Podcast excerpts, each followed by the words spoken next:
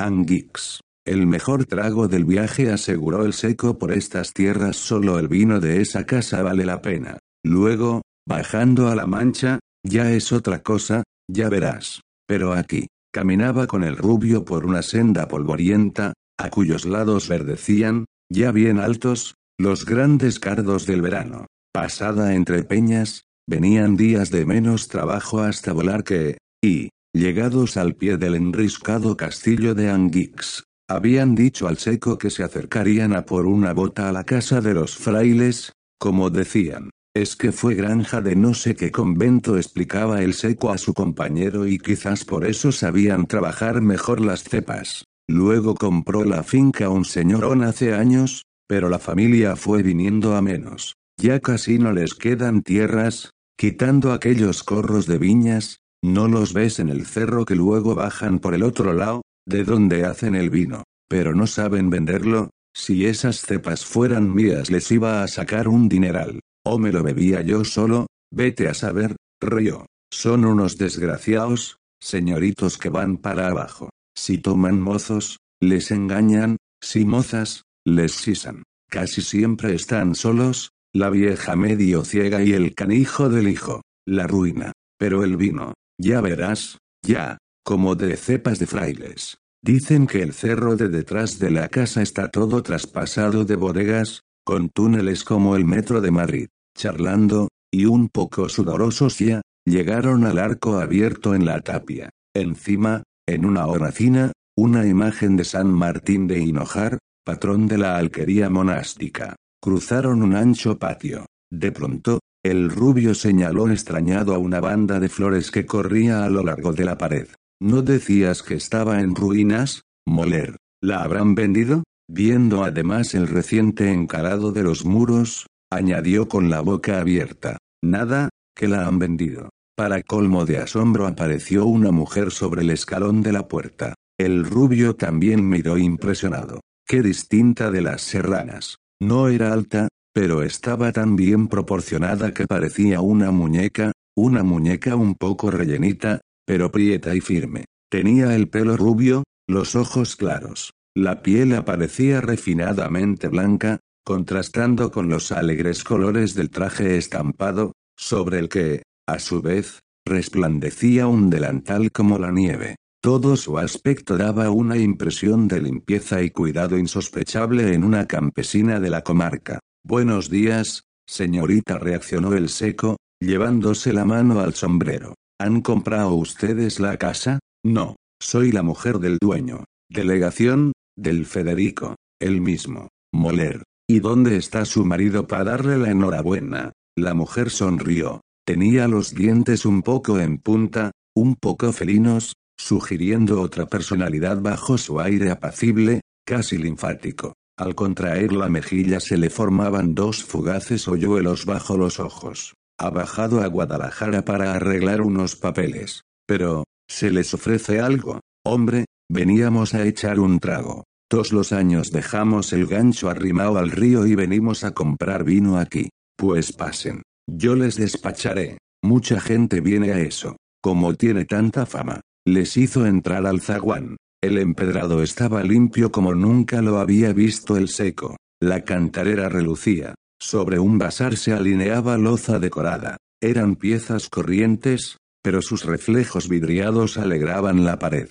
Hay que ver. ¿Qué falta hacía en esta casa una mujer? No es conocida. Tiene usted unas manos de oro. Ay, una así me hacía falta, sin hacer de menos a mí en gracia. La mujer se echó a reír, mientras los conducía hacia una mesa de pino bien limpia, situada bajo la tira de papel cazamoscas colgada pulcramente de una viga sin un insecto. Su risa era un chorro de vida. Jesús. ¿Y cuánto habla el hombre? dijo. Y usted sonrió al rubio. ¿Es mudo? ¿Quién terció el seco? Es que nunca ha visto una mujer así y ya perdió el habla. La mujer dibujó una mueca incrédula acercándose al rubio, mientras hacía un esguince como para alejarse. El mozo tragó saliva y consiguió hablar, un poco roncamente por el esfuerzo para parecer sereno. Así es, que nunca he visto a una mujer como usted. Muchas gracias, repuso ella dulcemente, sonriéndole. Ahora mismo le subo el vino.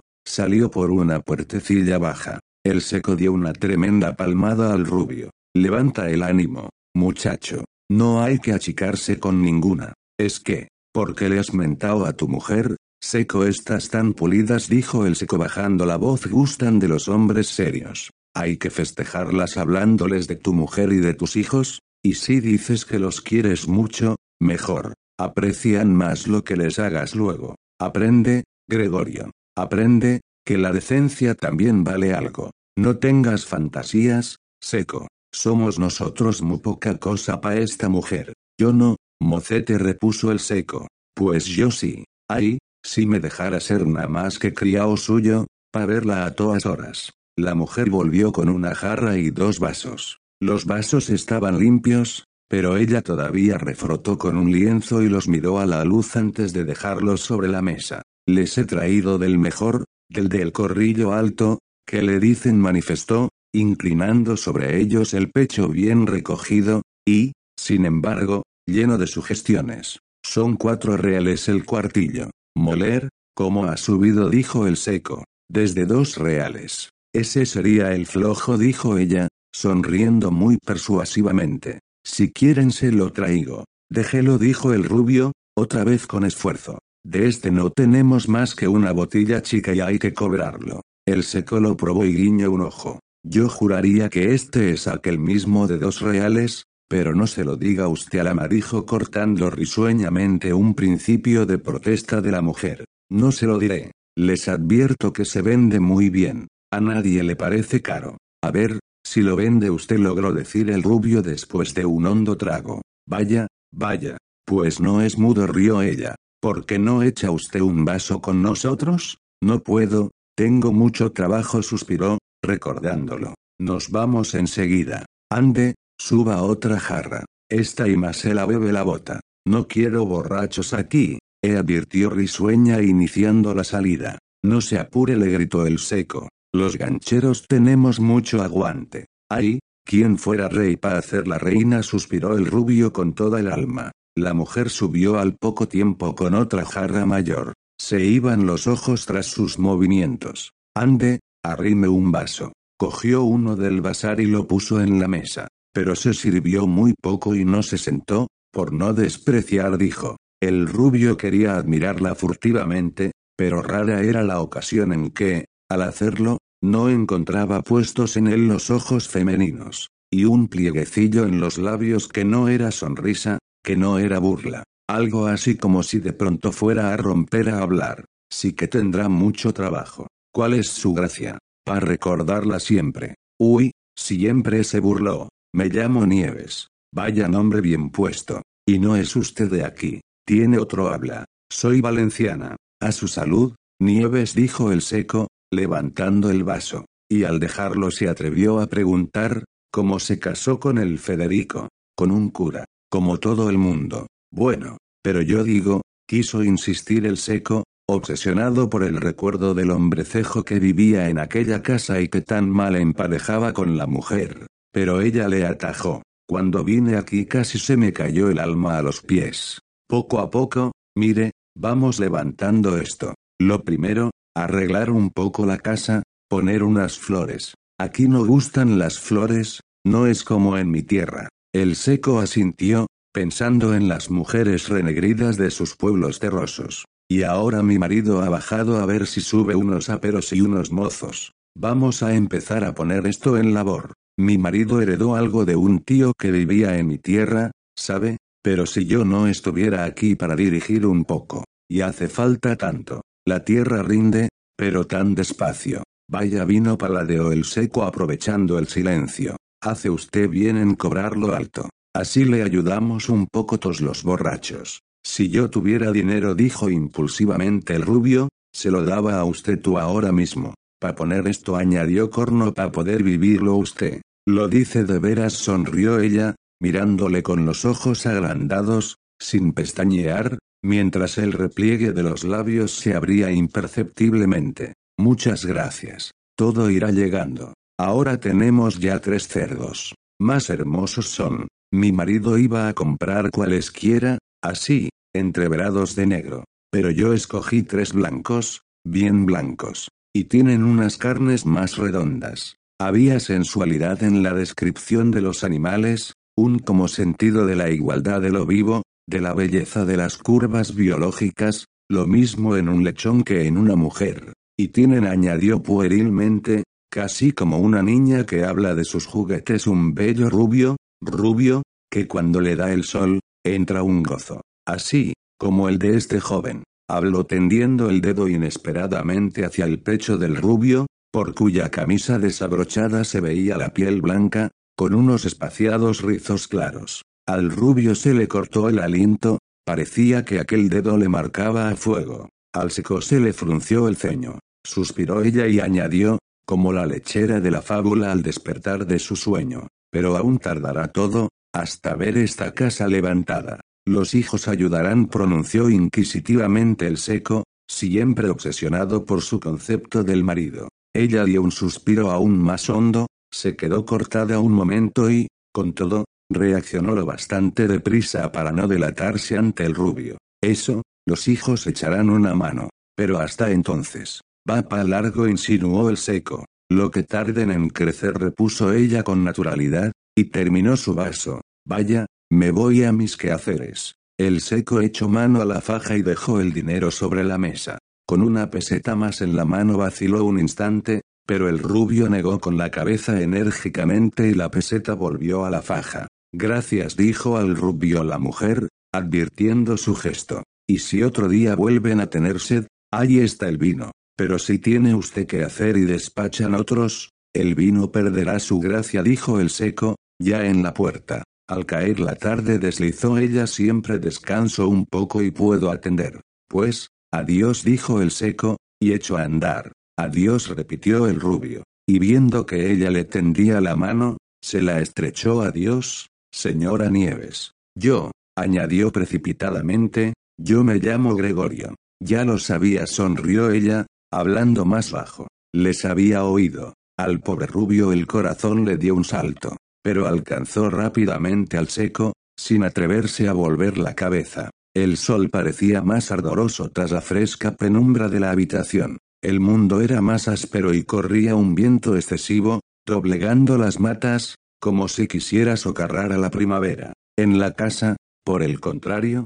todo protegía al hombre. ¿Qué te ha dicho? preguntó el seco. Na, al seco le sentó mal esta reserva. Habla de más comentó desdeñoso. Como se ve que esta no es serrana fina. Esas valencianas de tierra abajo salen toas blandas. No son pa hombres cuajaos, ¿no te parece? quiso exigir la respuesta. A mí me ha gustado, repuso el rubio, indiferente. No quería distraerse de pensar en la Nieves. Nieves, qué nombre más bien puesto. Cuánta blancura, cuánto frescor y cuánta vida debajo, como en los años de bienes. La fiesta es en agosto, por algo la habían puesto en mitad del trigo y del verano caliente. Pues na, patipa siempre dijo el seco, sin que el joven reaccionara ni le oyese apenas. Y el viejo siguió andando hasta el río. Todo el día estuvo de mal humor, aquello no era su estilo. El rubio, en cambio, estaba como abstraído, pero contento.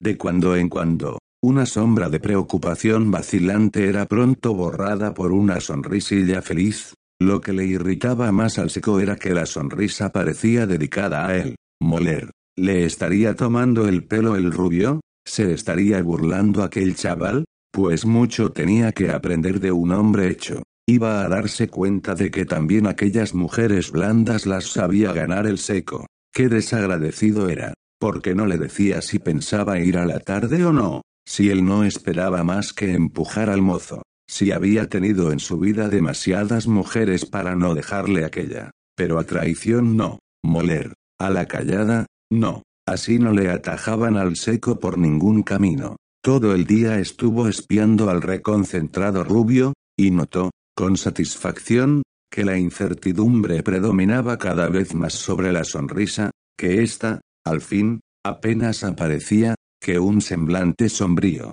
netamente sombrío, acababa por prevalecer a la hora del crepúsculo. Todavía está verde, se dijo triunfalmente el seco. No se atreve, y estuvo seguro cuando, después de la cena, le vio envolverse en su manta y disponerse a dormir. pues ahora iba a rematar el golpe, para acabar de enseñarle lo que es la vida. La trabajaría y se la dejaría ya domada. Así aprendería a no deslumbrarse por ninguna. Por eso en vez de tumbarse se alejó unos pasos, con aire negligente en dirección al río. Otros lo hacían también, aquella noche poca gente tenía ganas de dormir. El americano, afilando su gancho con la piedra, hacía un ruidito como otro grillo más. A la derecha se veía un cigarrillo cuya reavivación, en una chupada, permitió distinguir la cara del tuerto, siempre pensativo, siempre jugueteando con tierra en la mano, y más allá otros gancheros,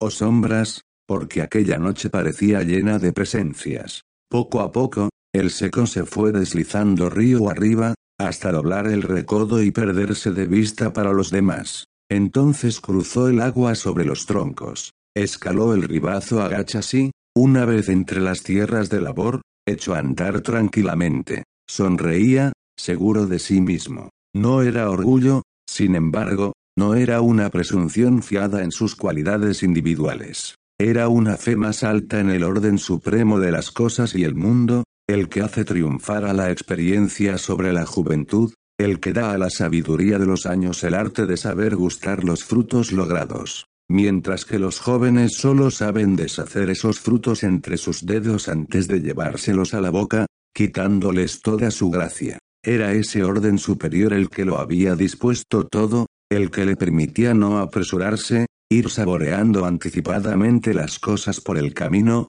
bajo las estrellas impávidas. No, no había que correr, no convenía llegar demasiado pronto. Debía llegar cuando la suegra estuviera ya recogidita en su cama. Así es que se sentó a liar un cigarro. El viento había cesado, el aire acariciaba casi tibio. El seco estaba contento. Terminó y miró al cielo. Las estrellas habían dado ya un pequeño rodeo en torno a la osa pequeña. Ya era el momento. La hora en que, en tantas ocasiones, el seco había saltado tapias de corrales ajenos. Unas veces le esperaban, con o sin marido o padre dentro. Otras, como esta, iba a dar la sorpresa, que para él no lo era. No tuvo ni que saltar. El gran portalón bajo la imagen de San Martín estaba simplemente entornado. Por la rendija se veía el patio solitario. En la misma esquina de la casa brillaba una bombilla que no debían de apagar seguramente en toda la noche,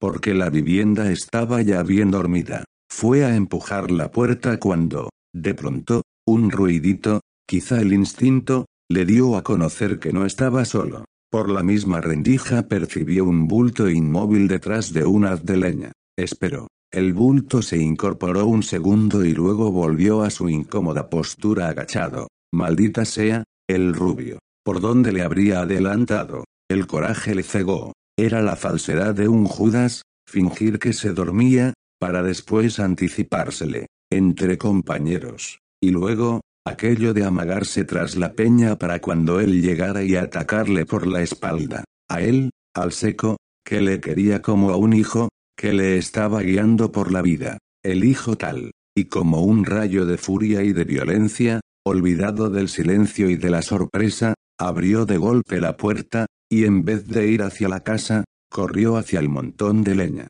El rubio solo tardó en comprender una fracción de segundo y avanzó corriendo para hacerle frente, pero intentó hablar primero y el seco no le dio tiempo. De un empellón lo derribó al suelo, donde quedó sin conocimiento. Recobró los sentidos lentamente, en medio de una luz que crecía poco a poco. Tuvo ante todo conciencia de un intenso dolor de cabeza, hacia la nuca. Después, la luz, la luz que aumentaba. Estaba en un mundo blanco. No, eran unas paredes. Le dolía volver la cabeza. Sí, unas paredes, una muy cerca, a la derecha, no, a la izquierda, otra muy lejos, con una mancha negra, sí, con una puerta, otra enfrente, más lejos aún, con una mancha blanca y una negra, una ventana y una puerta, no, y un armario un armario y una ventana que era la fuente de la luz. ¿Dónde estaba? pensó súbitamente. En una cama, grande, blanda, con una almohada acogedora, increíble tras tantos meses de monte. Había un retrato en la pared.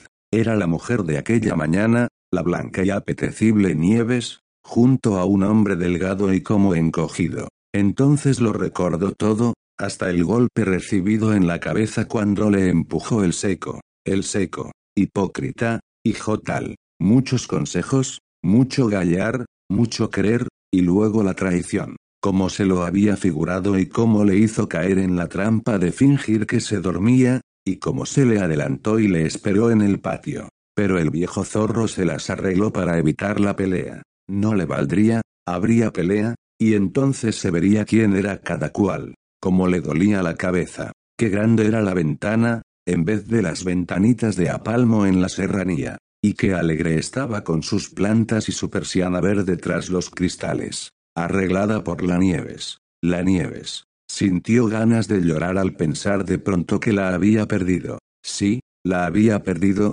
ahora no podía ser, aunque ella quisiera. Herido, por lástima, de ningún modo. Después que el otro pensó con amargura la habrá tenido en sus brazos, nunca, nunca, era muy capaz de haberla engañado con historias al presentarse en vez del rubio, porque era claro que ella, de esperar a alguien, esperaba al joven, no para nada, como pensarlo, por hablar un poco y verse. No le sonrió, no le dio la mano aquella mañana, así y todo, Nunca se hubiera atrevido a venir de noche si no hubiera sido para defenderla del seco y de sus trampas. Aquella mañana, había perdido el sentido por la noche y en la ventana lucía el sol bien alto, casi a plomo. Había un despertador sobre una cómoda. Las cuatro menos veinte. Se levantaría y se escaparía. Así, fracasado, burlado, como atreverse a mirar a la Nieves, le trataría como a un chiquillo, y con razón.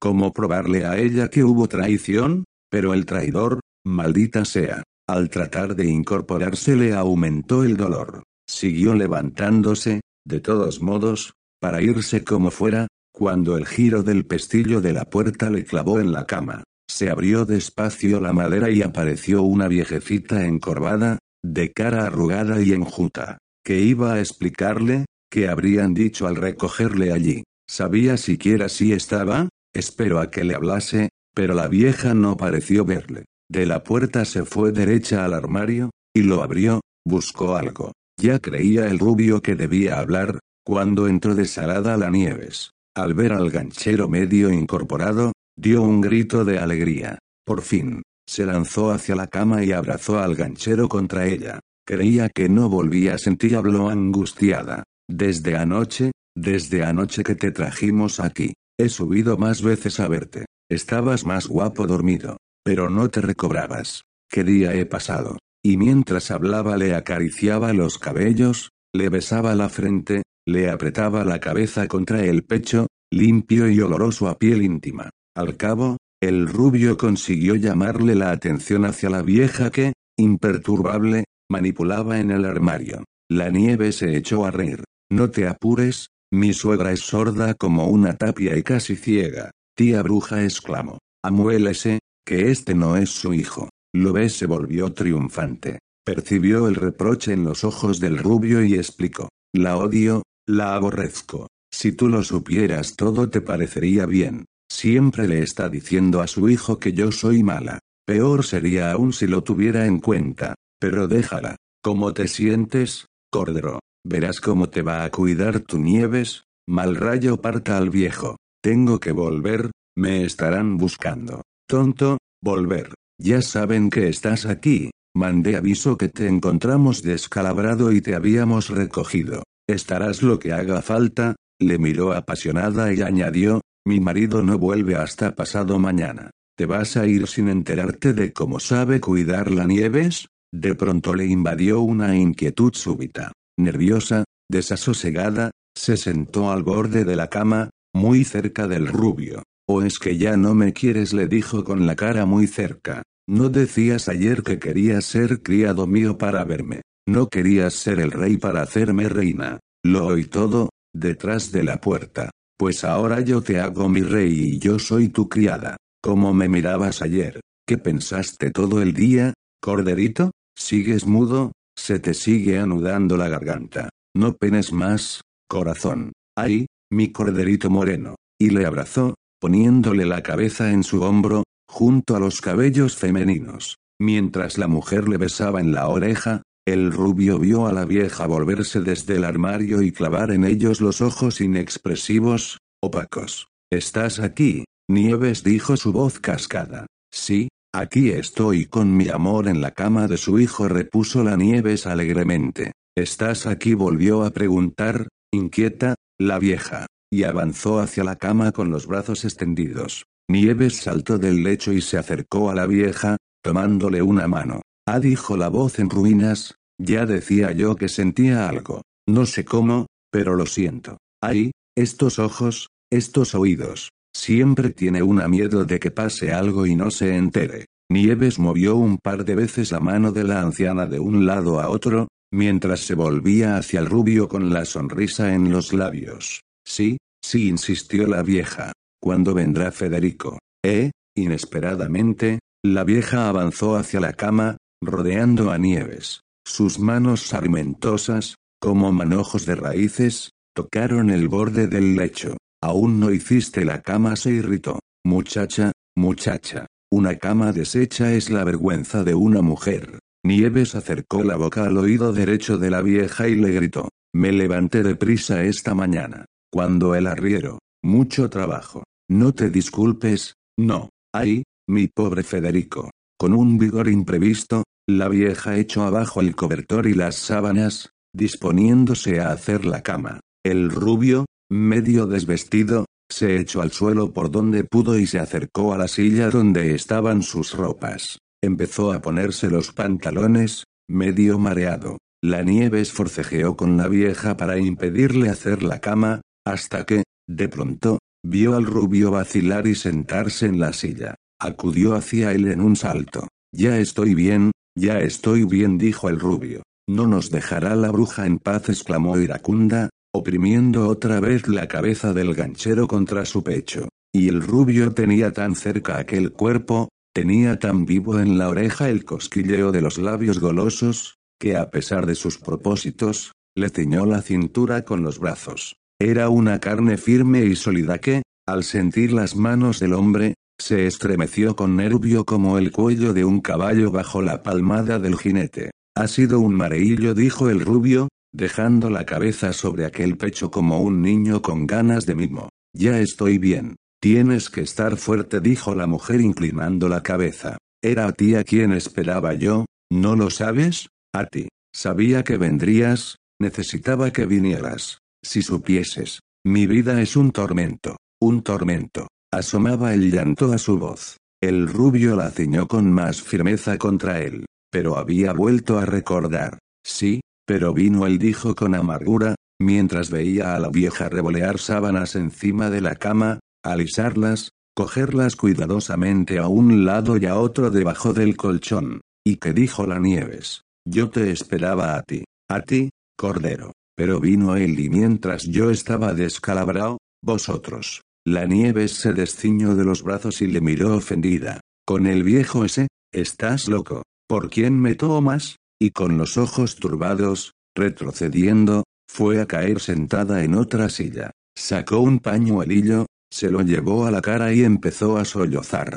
¿Estás ahí? Nieves volvió a gritar la vieja, que había dejado ya la cama arreglada. ¿Has bajado? Tanteó unos instantes en el aire y al fin se dirigió a la puerta, haciendo chirriar poco después los escalones de madera. El rubio se había quedado estupefacto. Había dado por tan segura la victoria del seco. Sin embargo, no había más que ver a aquella mujer tan blanca, tan limpia, como una flor. Se lanzó y cayó de rodillas a sus pies. La Nieves le rechazaba. Quita, márchate. No quiero que me veas a llorar. Ya te puedes ir. ¿Qué hombres? ¿Qué hombres? Perdóname, perdóname, Nieves. Es que el seco, me pudo a traición, ¿sabes? Que si es a las claras le abrolló la cabeza. Y luego, tiene tanta suerte con todas. Será con otras. ¿No ves cómo soy yo? Lo veía, Nieves, lo sé. Se lo dije a él la otra mañana, ¿no lo oíste? La mujer mostró una fugaz sonrisa. Sí, le dijiste que no era para él. Por eso empecé a quererte, mira, porque no eres como él. Pero lo que me has dicho ahora, El rubio la volvió a ceñir por la cintura. Tenía celos y coraje, estaba loco. Y no te creas que me puede. La Nieves le abrazó por fin. Celos tú. Corderete, ¿de quién? ¿Por qué? Pero si no soy más que tuya desde que te he visto. Al rubio le ardió el pecho. La abrazó, la besó, le enmarañó el pelo con su arrebato, le desabrochó el traje, la arañó un hombro. Jadeaba, balbucía palabras confusas, se le escapaban ronquidos. De pronto se descargaba de su angustia, de su rabia, de su cólera, de sus celos, de pronto se sentía hombre, hombre entero, de hechos y no solo de palabras o de oídas. La nieve suspiró entre aquellos brazos, rió nerviosamente, se debatió, pero al cabo consiguió dominarse. Ahora no, ahora no, luego será mejor, cuando estemos tranquilos. Difícilmente se libró del muchacho, que la persiguió hasta la mitad de la escalera, desde donde ya se veía a la vieja sentada junto al hogar y la puerta abierta del patio. Le recomendó que no abandonara el piso superior, donde no podía subir nadie más que la vieja. El rubio se quedó, allá en la penumbra de lo alto de la escalera, mirándola entre los barrotes. Ella, abajo, iba y venía en sus quehaceres. De cuando en cuando miraba hacia la escalera, y al descubrir allí al rubio, dispuesto a esconderse si entrase alguien, hacía un cariñoso ademán de reñirle. ¡Qué mujer! Ni la Paula, con sus ojos oscuros y su cuerpo bien hecho, podía compararse a aquellas blancuras, a aquellos redondos firmes y abundantes. ¿Qué mujer se le venía a las manos? Tenía fiebre en las sienes de aguantar la espera. Y, al mismo tiempo, limpia como una flor, no una de esas que había hecho la fama del seco. De pronto se dio cuenta de que subía por la escalera, llevando en la mano una batea. Le traía unas lonjas de jamón, un gran trozo de pan, un vasito con una yema y una jarrita de vino. ¿Todavía estás aquí? Loco le riño, sin poder impedir que la abrazara y si te da otro mareo. Estoy ya más fuerte que una peña, dijo él, siguiendo a la alcoba. No me mareo más que cuando te acercas. Anda, anda, que tendrás hambre. Hambre de ti, dijo, abrazándola, apresándola, curvándole la cintura contra la esquina de la mesa, viéndole desde arriba los ojos, la boca que reía, cubriéndosela con la suya. La mujer volvió a escurrirse, era ágil y viva, a pesar de su aspecto, llegó hasta la puerta y la cerró desde fuera. El rubio se pegó a la puerta y golpeó. Ella le contestó mimosamente desde el otro lado. No se puede contigo, habré de tenerte preso. Ya me tienes, dijo él, rindiéndose. Serás bueno, cordero. Y me esperarás tranquilo. Rabiando, rabiando. Ya falta poco, dijo ella más bajito. Y el rubio o y o el chasquido de un beso y el crujir de los escalones. Se resignó a su jaula. Devoró la merienda. Contempló el campo por la ventana, desesperado. Cerca, el patio por donde había entrado, un ángulo de hastial terminado en una espadaña, ya sin campana. Detrás, el sendero, el monte de carrascas descendiendo hacia el río, la línea de verdor que delataba el curso del agua. Más allá, el risco del castillo y los amarillos trigos y cebadas cerca de Anguix. A lo lejos, otra vez los cerros punteados de carrascas oscuras, y al fin el cielo. Todo solitario, todo polvoriento, lleno de sed bajo el sol. Se le ocurrió abrir el armario y aquello le entretuvo como una anticipación. Toda la ropa de la mujer estaba allí, junto a ropa de hombre, que despreció a un lado. Nunca había conocido ropas así, pues las mujeres de la sierra estaban más anticuadas. Extendió las prendas sobre la cama, las admiró, las volvió a guardar, y su exaltación crecía mientras la luz solar, con una lentitud desesperante, declinaba sobre los campos. De cuando en cuando, algunos ruidos abajo le daban idea de lo que hacía la Nieves. En una ocasión, incluso, la vio salir al patio y mirar enseguida a la ventana. Le mandó un beso al verle y después arrojó por el portillo de la cochiquera la comida de los animales. Luego fue a recoger leña, su cuerpo se doblaba con gracia precursora, y había en ella un no sé qué más sugestivo, sin duda por sentirse observada. Antes de entrar, le lanzó una mirada de promesas. El día concluyó al fin, y la luz del hastial quedó encendida, y salió Nieves a entornar el portalón como la noche anterior y se rió al ver los brazos que él abría, anhelante, desde la ventana, y volvió a entrar, y pasó tiempo, tiempo, tiempo, y brillaron las estrellas, y entró frío por los cristales abiertos, y se oí o gritar a Nieves en el oído de la vieja, y escuchó los pesados, lentos, viejos pasos de la anciana por la escalera, y se la oí o detenerse en el rellano, y rozaron sus manos la puerta cerrada. Nieves gritó, y las sospechas de su voz helaban la sangre muchacha. ¿Por qué está cerrado con llave vuestro cuarto? Sonaron los rápidos pasos de Nieves escalera arriba, y gritó muy fuerte. ¿Cerrado? Es verdad. Lo cerraría antes sin darme cuenta. ¿Y por qué quitaste la llave? Yo, no la quité. Ah, está aquí, en el suelo. Rechinó la llave y se abrió la puerta. La vieja apareció en el umbral. Sus ojos sin vida se dirigían al rubio. La vieja respiraba un poco jadeante, como angustiada. Federico dijo casi plañideramente, ¿eres tú? La bruja esta dijo Nieves, y luego gritó más alto, ¿cómo va a ser Federico, señora, si no viene hasta mañana? No hay nadie. No hay nadie, se interrogó a sí misma la vieja, sin moverse del umbral. ¿Quién quiere usted que haya? gritó desabridamente la Nieves.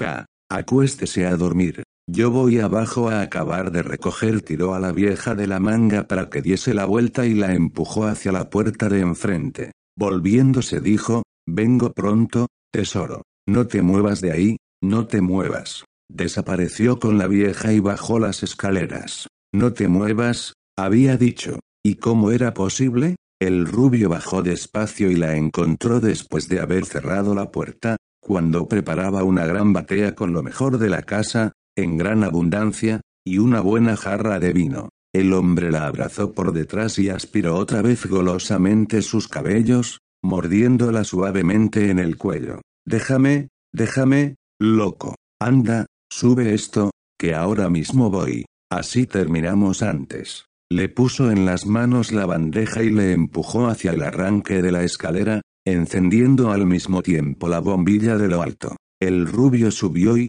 cuando llegó arriba, se alegró más aún de haber salido, la vieja, recelosa y sin descanso, había vuelto a meterse en la alcoba, tanteándola toda. El rubio esperó en la escalera y, al cabo de un rato, vio a la anciana salir y pasar por el descansillo en dirección a su cuarto. La oy o correr un cerrojo y arrastrar una silla hasta la puerta. En la cara llevaba el temor, la inquietud y una impotencia desoladora. El rubio entró y dejó la bandeja en la mesa, sin encender la luz. Oy o los pasos de Nieves. Iba a volverse, pero entonces vio que la puerta del corral se abría despacio en la noche. La mujer llegó a su espalda y le abrazó, diciéndole a su oído con un fuego muy quedo, ya está aquí tu Nieves. Pero él no reaccionó. Seguía mirando aquella puerta por donde acababa de ver al seco deslizarse furtivamente en el patio. De sus labios salió un rugido y se desasió de la mujer.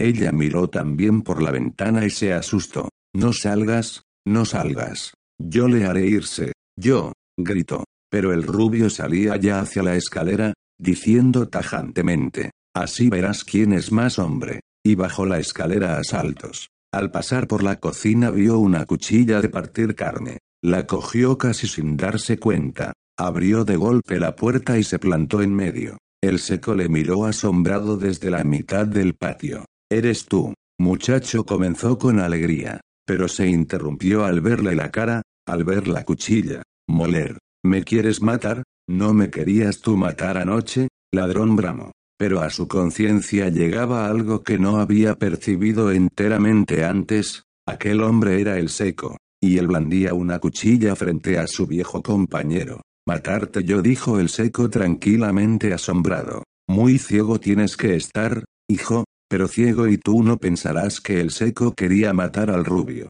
Igual te daba ayer, igual te daba, con tal de quitarme a la nieves. Estás cegado. No te hubiera yo matado por una mujer. Tuviste mala suerte al caer. Por una mujer no, pero por la nieves sí. Todas son iguales, hijo sonrió el seco. La nieves. La voz del rubio le cortó en el acto y le hizo palidecer súbitamente. La Nieves es más limpia que el sol, baboso, hijo tal. Deja a mi madre en paz, que nos matamos vibró la voz del seco, sibilante. El rubio se creció de cólera ante aquella voz. Avanzó un paso. Vas a decir ahora mismo que la Nieves es distinta. Lo vas a decir, lo vas a decir bien alto, oh, le tembló el brazo y avanzó aún más, quedando frente al otro. Cuidado, rubio advirtió el hombre. Si me tocas, si me amenazas, me tendrás que matar. No te dejaré que me dejes vivo. Y lo que voy a decir ahora no es lo mismo que iba a decirte antes.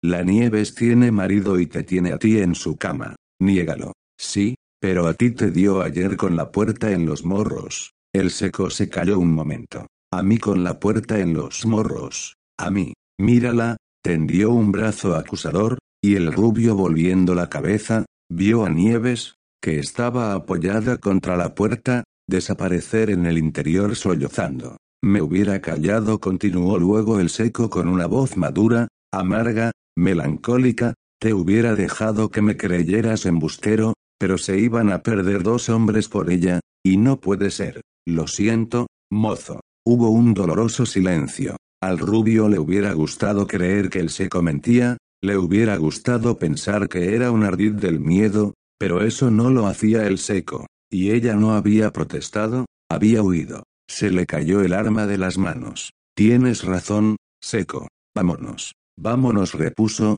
estupefacto. ¿A dónde? El rubio señaló con el brazo hacia el río. Si hablaba, lloraría. Lloraría, maldita sea. Te ha llegado muy de golpe, muchacho, dijo el seco poniéndole las dos manos en lo alto de los brazos y aferrando bien. Eso es lo malo. Pero más tarde o más temprano te enterarías de que los hombres y las mujeres somos así. ¿Qué pensabas? ¿Que éramos santos? ¿Qué hacemos aquí entonces tú y yo? Porque la vas a despreciar, moler, si tú eres como ella. Si la dejas ahora, te digo que estás loco. Son cosas de la vida, muchacho. Yo me vuelvo, tú te quedas a quererla, y no se hable más. Avanzó hacia la salida del patio. El seco le alcanzó y le hizo sentarse en un pollo. La tapia les daba sombra, estaban en las tinieblas. Así hablan las mozuelas cuando riñen con el novio, hijo. Y tú eres bien hombre, ya se ha visto.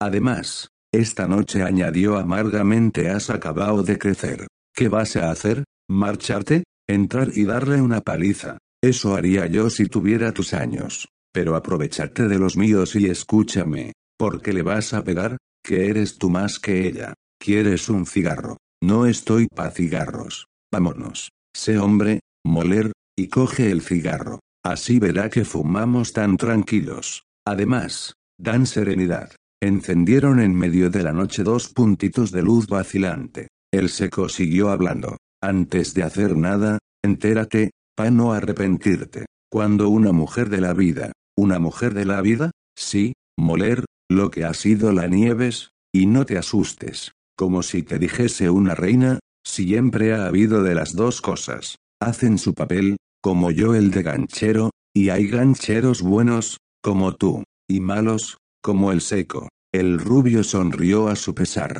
El seco se sintió alegre.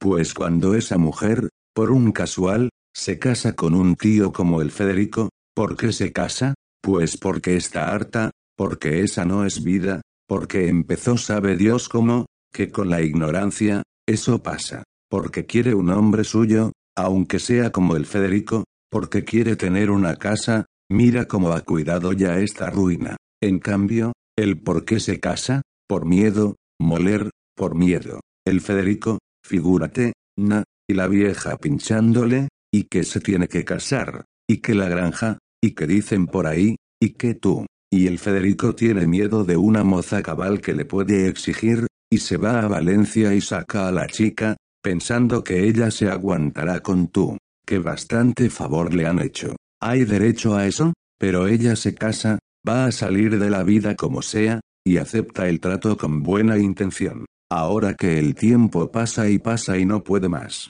Y no puede más, moler, como tú y como yo. Y hace lo que cualquiera cuando llega a su hombre, ¿Qué has sido tú? Yo dijo el rubio, ya solamente sarcástico. Maldita sea, pues bien que anoche, anoche te esperaba. Te esperaba a ti, no a mí, a un mozo que era distinto, que la miraba de otra manera, que la respetaba, que la defendía. Se pasó el día pensando en su noche, esperándola. Y abre, y soy yo. Si le vieras entonces los ojos. Si hubieras visto el trabajo que me dio. Mira, se subió una manga, mostrando una moradura en el antebrazo, de cogérmelo a golpes con la puerta cuando quería echarme. Pero ¿qué iba a hacer? Se creyó que tú no te habías atrevido, que no vendrías ya. Se lo dijiste tú, ladrón, lo dejé que lo pensara, sonrió el seco. Yo sé mucho, maldita sea, tuviste valor, sabiendo que yo estaba ahí, sin sentido.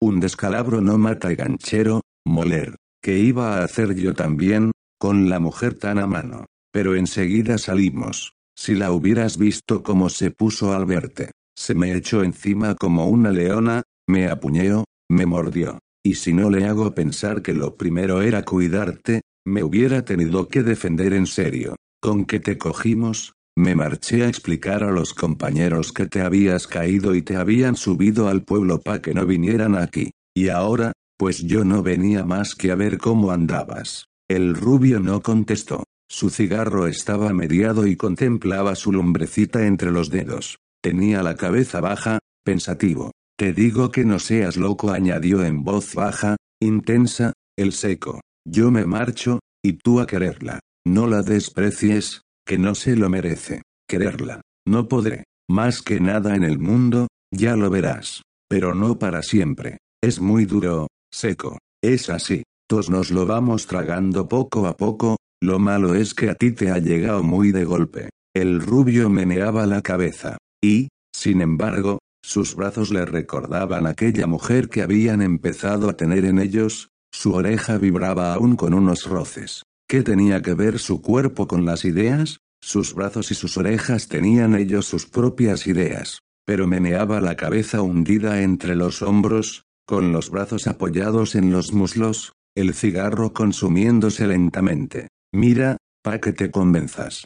¿Ves que yo te dije que fumáramos pa' que ella sufriera viéndonos tranquilos? Pues fue pa' que te estuvieras quieto tú, moler, porque ella ni nos ha visto. Ella ha salido corriendo a llorar a un rincón, porque se le ha hundido el mundo. Ni nos ha mirado ni piensa ya que vuelvas. Y si te ve volver, creerá que es pa' pegarle nada más. ¿No ves que ha tenido en su vida más maltrato que cariños? Haz la prueba, y si tengo razón, te quedas con ella, si no, le das una guanta y te vienes conmigo al río. Yo te espero un momento. Si no sales, me marcho. El rubio se levantó. Voy a verlo, dijo. A ver si es verdad. Moler, ya lo verás. Si ha rodado uno más por esta roya vida. Pero atiende, después no le digas que hemos hablado y que yo te he contado tú eso. Dile que me has echado, que me has podido, que me he rajado, lo que quieras. Ella me tiene rabia, sonrió y le das ese gusto.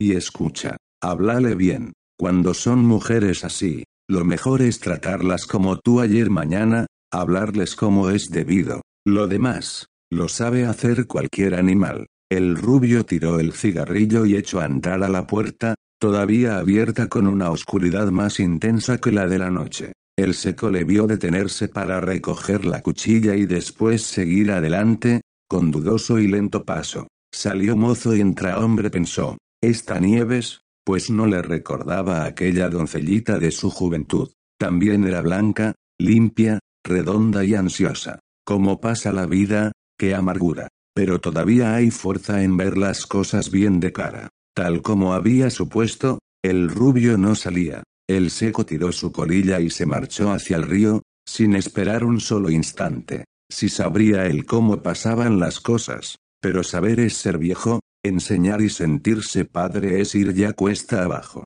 Por eso empezó a caminar con melancolía, hasta que, de pronto, levantó la cabeza y afirmó la pisada. Atrás quedaba su vida bien vivida. No la había perdido, no. Moler. El zaguán estaba oscuro. Iba el rubio a subir por la escalera cuando escuchó unos sollozos contenidos. Guiado por ellos avanzó hasta la puertecita por donde les había sacado las jarras. Adivinó en las tinieblas un cuartuco pequeño, lleno de un espeso olor báquico. Los sollozos venían de un rincón. Le estorbó de pronto la cuchilla a su corazón ablandado, y la dejó sobre una mesa que tropezaba en su muslo. Apoyó la mano en la jamba de la puerta y palpó una llave de la luz. Le dio la vuelta. La pobre bombilla, así tan de repente, brilló como un sol. Nieves abrió los ojos y tuvo que cerrarlos enseguida en medio de su enrojecimiento. Estaba acurrucada en un rincón, caída como un muñeco roto. Su delantal limpio había cogido polvo. Al reconocer al rubio dejó de llorar, y cruzando los dos brazos sobre la cabeza esperó los golpes. Un segundo se oí griega o su pecho jadeante, su pecho angustiado, y el rubio casi llegó a verlo, aunque no lo había visto nunca una grande e inexplicable compasión por la carne, por la de todos los humanos y por la de aquella mujer, le invadió. Avanzó, se inclinó y, tomándole las manos, la levantó hacia él. Los ojos de Nieves se abrieron de asombro, se abrieron aún más ante la expresión del rubio, pero súbitamente enrojeció del todo, y, de una carrera, llegó hasta el interruptor y mató la luz. Allí, en el rincón de junto a la llave, se quedó recogida en sí misma. El rubio se le acercó otra vez y la abrazó muy dulcemente, muy piadosamente. Pero, no te lo ha dicho, sonó la voz humilde, prodigiosamente triste, aunque con una nota lejana de esa esperanza que no nos atrevemos a merecer. Con luz quizá el rubio no hubiera podido mentir, pero así se dispuso a hacerlo. Ella no le dio tiempo, sin embargo. No le has creído, se echó a llorar de pronto. Es verdad, es verdad que estuvo conmigo. Maldita sea yo, es verdad. Déjame, Goyo. Entonces al rubio le fue muy fácil, pues por aquellas palabras la quería todavía más. Es decir, la quería. Estrechó suavemente el brazo, quitándole así el hueco en que ella hundía la cara confusa. Sus brazos, su pecho, estaban ahora de acuerdo con sus ideas. Ellos tenían razón, el seco tenía razón. Pero ella se soltó y se volvió de espaldas, llorando contra el rincón, la cara entre las manos. El tío ladrón se confesó, dijo el rubio. Sé cómo te engaño. Sí, me engañó, te lo juro. Me dijo que te habías acobardado. Maldito seco, pensó un instante. Pero aquella punta de cólera le empujó más aún hacia ella. Se acercó a su espalda, apoyó los dedos en su barbilla y la obligó a levantar la cara para mejor murmurar en la oreja femenina, entre los cabellos febriles. Ahora se acobardó él. No lo mentemos más. Después de tú, ya sabía yo que eras casada. Buscó la boca en la cara invertida, y fue como si por la savia de ambos toda la tierra fecunda se les subiera a la cabeza. Y mientras palpaba en la incandescente oscuridad, su mano encontró un pecho y su otra mano calmó enseguida la envidia. De repente sintió un sobresalto de angustia en aquel cuerpo que oprimía. Ella se volvió, encendió la luz. Le agarró por los hombros, le miró con miedo. No le habrás. La tranquilizó con una palabra, antes de besarla otra vez, antes de apoderarse de ella, de estrujarla como a una uva, en medio de aquel olor a vino. Escapó. Aún tuvo la Nieves un instante de lucidez para apagar la luz. Así comenzó aquella noche de hombre que el rubio no habría de olvidar jamás. Otras vendrían, pero no lo mismo. Otras que hasta incluso podría recordar más, pero cuando ésta se le viniera a la memoria, su hoguera apagaría todas las luces de las otras, bujías, candilillos, faroles, lámparas. Vendrían las aventuras, la esposa, los hijos, la vida cotidiana, la vejez, la muerte, y aquel seguiría siendo su secreto, la gran perla invisible perdurable incluso en su cadáver. Porque no era un amor cogido en un salto, como el gorrión atrapa a la miga sin aplacar el ala ni posar en tierra, no era tampoco la mujer que se desgasta cada día junto a nuestro propio desgaste, no era la ilusión, no era el engaño, no era la necesidad ni la sensatez, era la revelación y toda de un golpe, la adolescencia recién abandonada y aleteando aún en el pecho como una mariposa ya cogida, la fecundidad formidable de los huesos, la amargura en los descubrimientos tristes de la experiencia, el conocimiento de que en la fruta más dulce se nos queda en la boca una piedra dura y de sabor terroso. esa verdad última que solo encontramos bajo la cascarilla de muchas verdades sucesivamente escondidas una bajo otra, esa verdad de las piedras y de los muertos fue la que maduró en aquella noche, rodeada de la sangre, de la pulpa prodigiosa, de la brisa, de las lágrimas, del fuego, de los elementos de la vida. Más tarde, arriba ya, bebidas las primeras ansias, libres para el detalle minucioso, para los pequeños descubrimientos mutuos del amor, para la exploración y la explotación de las conquistas, para el enriquecimiento de las grandes violencias, de los grandes manchones púrpuras con el juego de los matices. Más tarde se cambiaron las deliciosas confesiones. Cuánto se gustaron, cuánto, cada uno al otro, se habían deseado, cuánto habían sufrido, cuánto en aquellas horas. Así, menudamente, las manos más tranquilas y sin embargo ávidas recorriendo lentamente cada cuerpo al azar. Así se emocionaban en gozar que Palacios había erigido la sangre en el lugar de los ilusorios castillos de naipes derribados por las piedras de la verdad. Estando en ello, de pronto, chirrió trágicamente la puerta de la alcoba y sintieron avanzar la vieron incluso, al claror de una luna tardía a la vieja obsesa. Caminaba como un fantasma, abiertos los brazos tanteantes en la blanca camisa que la cubría. Era un tremendo golpe de frío que entraba por la puerta y se abatía sobre ellos como venían a abatirse sus manos. Nieves, tranquilamente, empujó a su hombre contra la pared, al otro lado, y permaneció en el borde. ¿Qué pasa? gritó a la vieja cuando la tuvo cerca. No sé, no sé, dijo la voz cascada, con aquella angustia inexpresada y continuó con sobresalto y reproche, Ave María, ¿por qué duermes tan desnuda? ¿No te da vergüenza? Si estoy sola, señora.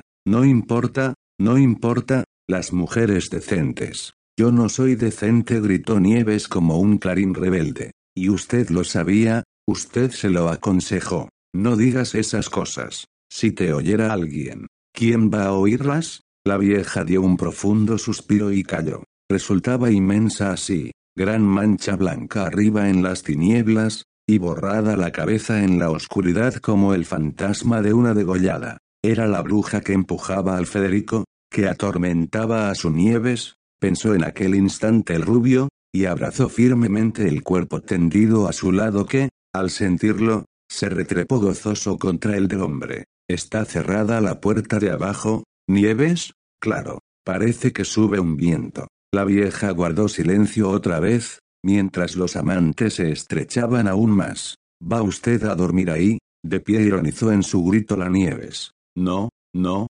no sé qué pasa, no sé qué huelo esta noche. Es que toda la casa ha temblado, pensó el rubio, con embriaguez. Hasta la bruja se ha dado cuenta, después de años sin moverse. Y hasta la tierra, todo Anguix. Hasta el río, hasta los gancheros, hasta la Paula, habrán abierto un ojo y se habrán removido pensando lo que ocurría en aquella noche de fuego, la Nieves lo explicaba en un grito. Es la primavera, señora, es la primavera. Yo no la siento, no la siento ya. Anda, anda, tápate, muchacha. La mano engarfiada descendió a buscar el cobertor. El rubio, en su audacia, no retiró la mano que ceñía la cintura. La mano ya seca, engarfiando el cobertor, pasó por encima sin darse cuenta y subió hasta los hombros de Nieves. Si hace calor, protestó ella, usted no tiene calor. Yo con mis huesos ya, tan viejos. Pero los míos son jóvenes, abuela. Los míos me arden. Me arden los huesos, abuela. La vieja respingo, en el colmo del recelo. ¿Por qué me llamas abuela? Porque tendrá usted que serlo. ¿Sabes algo? No, pero la liaremos a usted.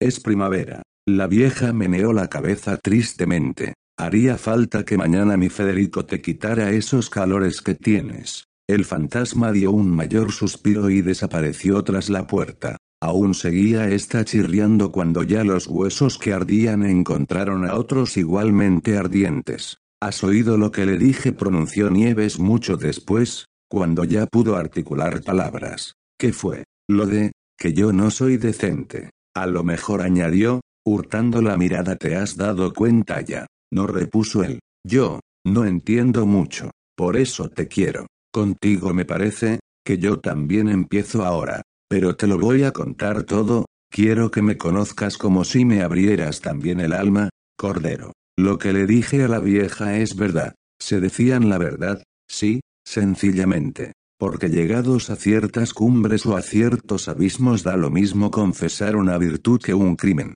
Ya no tiene importancia la sinceridad, ¿y qué sentido tendría la hipocresía? El pasado y el futuro son demasiado poco frente al presente. Por eso ella necesitó contárselo. Fue una de esas historias que se escuchan siempre en tales casos, de esas historias que no justifican un pasado ante un juez dejan siempre el resquicio de podía haber sido otra cosa, sí, pero que al hombre con años bien aprovechados, al hombre que ha vivido, le cortan el resuello para juzgar, le impiden todo comentario que no sea el de la comprensión. Sí, quizá tenía ella la culpa, como siempre, pero también tenía sin duda razón, como siempre. Y, después de todo, como dijo el rubio. ¿Y a mí qué me importa eso? Más verdad que esta noche no será. Ni más verdad que lo otro que dijiste, lo del hijo. Eso sí que es verdad, Goyo, quiero tenerlo más que nada. Ahora que va a ser tuyo, vio una punta de vacilación en el rubio y se apresuró, tuyo y nada más que tuyo, estate seguro. Lo que he sentido hoy no lo he sentido nunca. Adivino en quién estás pensando, pero, mira, a los viejos solo les queda marrullería y labia, si les quitas eso les pones a morir. Tú, que tienes la juventud y la fuerza, hermoso, déjales hablar suspiró y exclamó desde el alma, tú los borras a todos. Nieves no ha sido nunca de nadie como tuya, como hoy. Al fin los acogió el sueño para ofrecer al rubio el prodigio de despertar antes y contemplar aquel abandono, con la negra flor de la axila, más bien suave para los duros dedos hechos al gancho, más bien áspera como alambritos dúctiles para los golosos labios casi de un niño, y aquel olor a mujer hecha. Nada explicaba mejor a sus sentidos lo que era aquella mujer que su especiado y tibio olor a hembra. Pensó de pronto que iba a marcharse, que tendría que dejarla, y le dio un vuelco el corazón. Ella, como si lo hubiera sentido por un misterioso cordón entre ambos, se despertó. Le vio los ojos tristes y adivinó la única razón que en aquel momento podía empañarlos. Le abrazó nuevamente y le obligó a olvidar, a olvidar en la medida en que el hombre puede, siempre menos que la mujer, a olvidar sin borrarle del todo pese a los chorros de sangre esa pasión viril que es la melancolía. Al fin se hizo tarde, implacablemente tarde, y ella hubo de bajar. Aunque la vieja había encendido la lumbre y rondaba ya por la cocina, el rubio bajó también. Quiero estar siempre viéndote, le dijo. Después de todo, puedo haber llegado ahora desde el río. Fue un placer melancólico estar asimismo compartiendo su vida menuda, la de todos los días. Fue con ella a la cochiquera, ves cómo tienen el mismo vello que tú, dijo ella, la acompañó a por leña, ¿cómo has podido traer tanta? Muchacha que me sienta bien la primavera, abuela, le ayudó a subir vino hasta la despensilla del zaguán, donde ella había esperado los golpes, la gigantesca bodega de los frailes daba frescor a los besos y sabor de pozos de vino, le preparó unas tostadas. Cuando yo era pequeño explicaba el rubio, mi padre era mozo de molino. Madrugaba mucho y en los inviernos venía a nuestra cama con tostadas que se entretenía en hacernos, mojándolas en aceite o vino blanco. Mira, como esta. Se correspondían en pequeñas atenciones, hasta que, al fin, quiso arrancarse de golpe y fue hacia la puerta. Pero ella salió corriendo y se le abrazó. Hasta entonces no había aludido para nada a la partida. Ahora, colgada de su cuello, le decía, volverás, volverás, hermoso, que no sea para siempre, no me dejes así. El rubio saboreaba en aquellos besos las lágrimas resbaladas hasta los labios. Puedo venir mañana y pasado. Pero luego, el río se nos lleva a los gancheros. Vuelve cuando termines, para el verano. No me dejes para siempre. Vamos a tener labor y podrás estar de mozo. O me iré contigo, lo que quieras. Pero no te vayas para siempre, para siempre, no. No sabía decir otra cosa. Se quitó el delantal y salió con él por el camino. Al llegar a los árboles, demasiado cerca del río, Al fin se separaron. Mañana, caída la tarde, junto a aquella tapia, que es el cementerio de los frailes. A Federico le asusta ese sitio por la noche. Y cuando vuelvas, para cuando estén cogidas las cosechas, añadió llena de orgullo, ya casi me notarás tu hijo. Ay, Goyo, a mí me olvidarás, pero a tu hijo te lo haré tan hermoso que no lo podrás olvidar nunca. Nuestro hijo murmuró él, besándola. Se deshizo del abrazo. Con el pecho oprimido, pero la cara impávida, se alejó hacia la maderada, que lo arrastraría río abajo. Pero ahora llevaba un hombre en el corazón, un hombre ya maduro, que pensaba en su hijo.